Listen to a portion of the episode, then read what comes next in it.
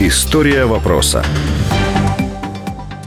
У березні 2014 року поліція Відня заарештувала Дмитра Фірташа за запитом американської влади. Бізнесмена звинуватили в дачі хабара індійським чиновникам у розмірі 18,5 мільйонів доларів. Олігарх домовився з владою Індії про видобуток титану і пропонував його американським компаніям. У 2006 році стало відомо, що представник Фірташа намагався продавати титан компаніям з Чикаго, ймовірно, авіабудівній компанії Боїнг. Тоді у США було порушено справу. Водночас Дмитро Фірташ заявляв, що дії США політично мотивовані і є наслідком протистояння з Росією через ситуацію в Україні. Мільярдер провів під вартою 8 днів, після чого суд Відня звільнив його під заставу у 125 мільйонів євро. Тоді екс-прем'єр-міністр Арсеній Яценюк заявив, що компанії Дмитра Фірташа винні державі 6 мільярдів гривень. В Україні національна поліція розслідує дві кримінальні справи стосовно групи компаній Остхім Фірташа нанесення збитків державі в майже 6 мільярдів гривень та щодо списання Нафтогазом України на користь Россукренерго 11 мільярдів кубометрів газу і 1 мільярду кубічних метрів газу у вигляді штрафних санкцій. Крім того, національна поліція